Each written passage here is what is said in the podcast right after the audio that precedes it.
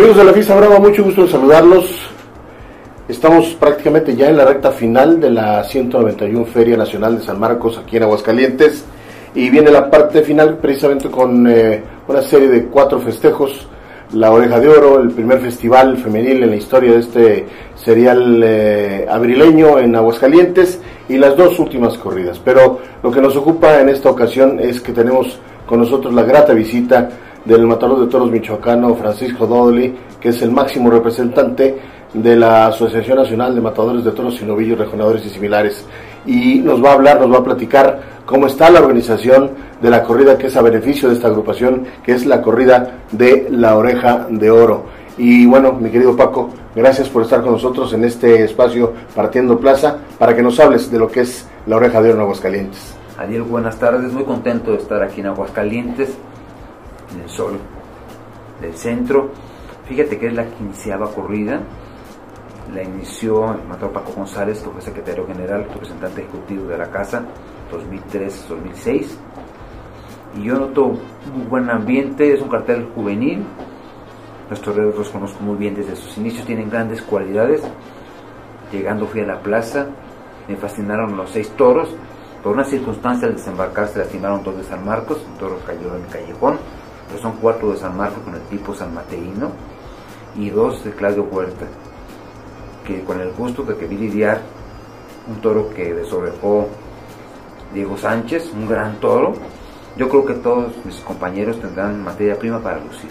Y se estarán eh, sobando las manos los apoderados para que les toque un toro de los de Claudio Huerta, pero en esto no sabe uno, eh, mi querido Paco, qué es lo que va a suceder, pero me parece que eh, esta corrida de la oreja de oro a beneficio de la agrupación de matadores que tú representas.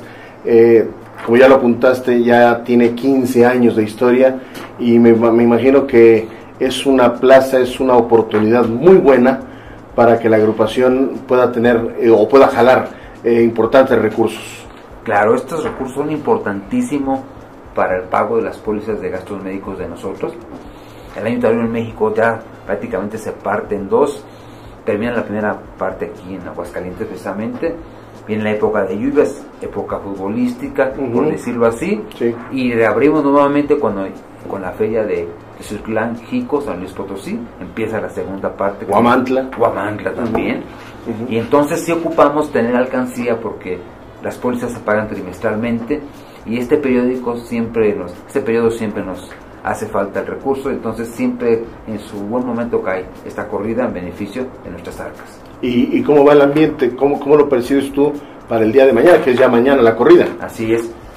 Pues muy bueno, esta edición del 19, aquí en Aguascalientes, yo veo que los toreros, todos, extranjeros y mexicanos, han dado unos arrimones de órdago, un ambiente muy importante. Este, veo la gente muy metida aquí en la calle, y platico con el señor del taxi, el señor que volea los zapatos, las gentes del hotel, todo el mundo está al tanto de lo que sucede y siento que hay mucha pasión. Hay quien piensa que se lo va a llevar a Angelino de Arriaga, por ejemplo. Yo creo mucho en mi paisano adoptivo que es Antonio Mendoza. Mucha gente está, tiene muchos partidarios de Matador Silis. Y yo les digo, bueno, aquí hay dos toreros de gran dinastía, que son Lorenzo Garza Gaona, y no se diga Antonio, Antonio y Gerardo Rivera lo apodera un ganadero muy importante de Rancho Seco, Sergio Hernández Weber, y viene muy preparado. Yo creo que van a salir chispas mañana. Y además hay que apuntar que yo creo que de los seis, el único que, que a, está repitiendo por tercera vez es Juan Luis Silis. Así es, es tercera edición. No faltaron algunos toreros que querían estar que me lo marcaron, con justa razón, pero, pero Silis, este, la verdad que está luchando, está preparándose y aparte había un compromiso con los toreros que más han participado en, las asambleas, y él es uno de ellos, eh, tuvieran su oportunidad nuevamente en Aguascalientes. Hablando de, de, la, de la asociación, mi querido Paco, eh, también sabemos que mañana, también eh, por no sé qué ocasión, este, están, estarán celebrando su asamblea. Así es, en alguna ocasión en el 2016 también celebramos en la mañana la asamblea y en la tarde la corrida, que pues, por cierto fue de Enrique Fraga, del matador Enrique. Y ahora también, al tener aquí en mi comité al matador Arturo Saldívar, al matador Joselito Adame, eh, cerquita de San, San Luis Potosí, Fermín Rivera, ellos me sugirieron, dijo, Paco, vamos a aprovechar, estamos en la corrida, pero en la mañana almorzamos con la torería y una vez hacemos la asamblea, hay mucho, eh, Aguascalientes es el estado más taurino del país, hay un gran ambiente de feria, entonces aprovechamos ahora sí que matar dos pájaros de un tiro y en la mañana sesionar nosotros, a las 2 de la tarde estar en el sorteo y a las 6 ¿Se puede saber cuál va a ser la orden del día, Paco, de la asamblea? Bueno, eh, por norma, bueno, se pasa la lista de asistencia, se lee el acta anterior, y después el primer informe es el del tesorero, Juan Luis Iris, que aparte cae muy bien para que él da su informe y se pueda ir a descansar. Claro. Este, después viene el informe del presidente ejecutivo, su servidor, después el informe de, de Jorge Uribe, el informe médico, el doctor, que va a ser acompañado por los médicos aquí de Aguascalientes, que encabeza don David Martínez, y José Luis Martínez también. también, y este y después vienen asuntos generales, que hay la petición, vienen con los compañeros subalternos, los toreros de plata, a platicarnos un poquito sobre la situación económica de ellos, están tratando de que se haya un aumento, lo vamos a plantear ahí a todos los toreros, y también viene Tauromaquia Mexicana a platicar con nosotros. Eh, sí, tenemos hace, un, hace para el pasado día 30, Sí, fue eh, la toma de protesta del capítulo Aguascalientes o del nuevo comité directivo del capítulo Sí. Aguascalientes. Y yo quisiera pedirte tu opinión, Paco, sobre lo que eh, los detalles que dio a conocer el ganadero Manuel Sescos sobre la realidad cruda Sí. que está viviendo la fiesta de los toros, con detalles muy duros, sí, que en donde dijo que si en estos momentos se llevara a cabo una votación, la fiesta de los toros pues sería para abajo. Y que hay que, más que ocu- preocuparnos, nos tenemos que ocupar. ¿Qué opinas? Yo creo que sí, creo que la misión de tauromaquia es importantísima ahora. Los toreros estamos con ellos, prácticamente están defendiendo nuestro trabajo. Entonces queremos apoyarlos al 100. Se han hecho tres corridas donde nuestros toreros no han cobrado un peso, ha habido una utilidad importante. Monterrey, Zacatecas, Tlaquepaque. Se, en las reuniones se percibe que mínimo haya una al año en una plaza mayor. Siempre mencionó mucho Aguascalientes, la misma México y Guadalajara, para recabar ingresos importantes.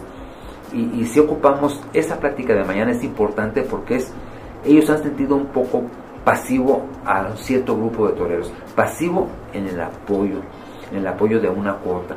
Yo les mencioné a, a don Manuel que por estatutos no puede haber otra cuota, otra cuota obligatoria, aunque sea para tauromaquia. Claro. Ya los toreros tienen su cuota Claro. sindical, que tenía que ser voluntaria, como ha sido así. Mañana la, la Junta, cuando toque el tema, quiero decir que ya voluntariamente han aportado Joselito Adame, Luis David Adame, Diego Silvetti, Sergio Flores y la, y la última semana también el Matador Cejas.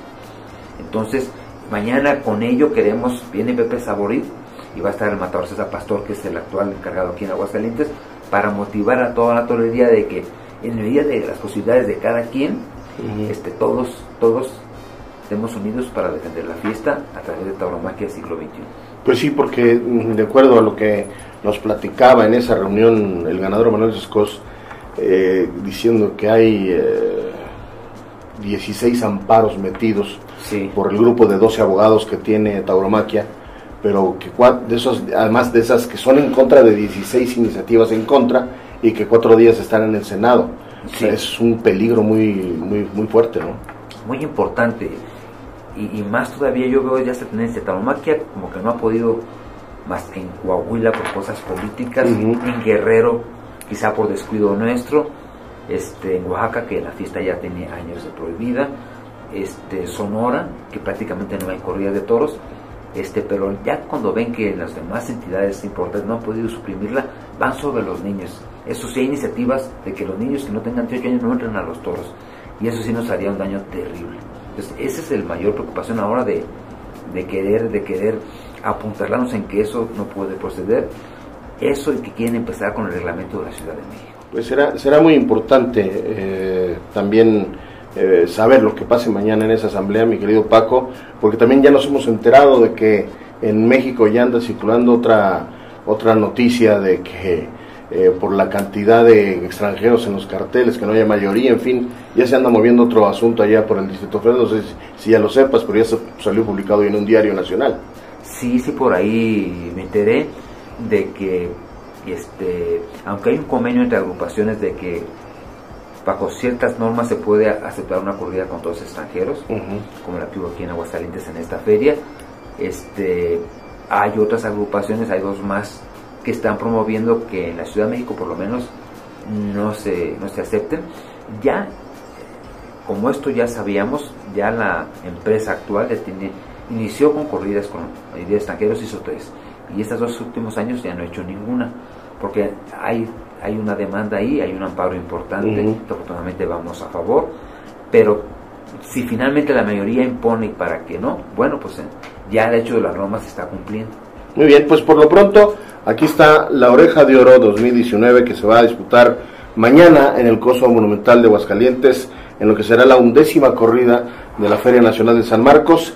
Y bueno, pues en el cartel están Juan Luis Silis, Angelino de Arriaga, Lorenzo Garza, Antonio Lomelín, Antonio Mendoza y Gerardo Rivera. Ellos seis estarán buscando este preciado, este preciado trofeo que es a beneficio de la Asociación Nacional de Matadores de Toros y Novillos, Rejoneadores y similares. Mucha suerte, mi querido Paco, mañana. Muchas gracias por recibirnos y ahí los esperamos a toda esta afición bonita de Aguascalientes. Pues no nos queda más que recordarle a Paco Dodel y a toda su agrupación que cuando la inteligencia humana y la irracional belleza animal se conjugan en la arena, surge el toreo, arte y bravura en escena. Hasta la próxima.